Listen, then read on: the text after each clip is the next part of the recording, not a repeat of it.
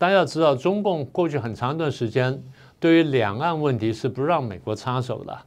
一九八零年代这个之后呢，才开始说要求美国呢敦促台湾呢是不是来跟中共和谈等等。但美方在六大保证里面已经拒绝了，拒绝了。哎，然后呢，中共现在说呃和平统一，然后这个你要来帮忙促进一下。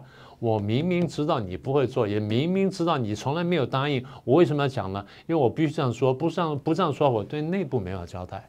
所以这话讲给内部的部分呢比较大。好，这第一个。第二，最大风险是台独，真的是吗？如果没有台独，这个世界会更和平吗？还是说没有了台独，台湾被中共并吞之后，美中的对抗会更加激烈呢？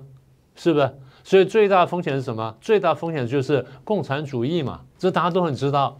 那既然大家都知道，中国也知道共产主义才是问题，那为什么讲最大风险是台独呢？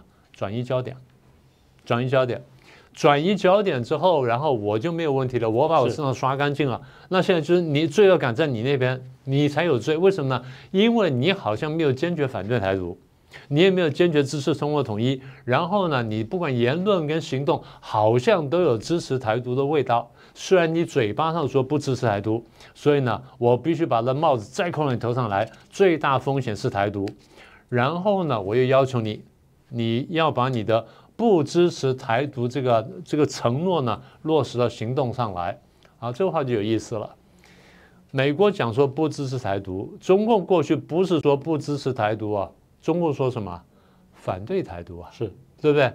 中共说要反对台独，中国过去要求美国反对台独，这次是中共没有要求美国反对台独，中共只是要求美国不支持台独，中共已经退一步了。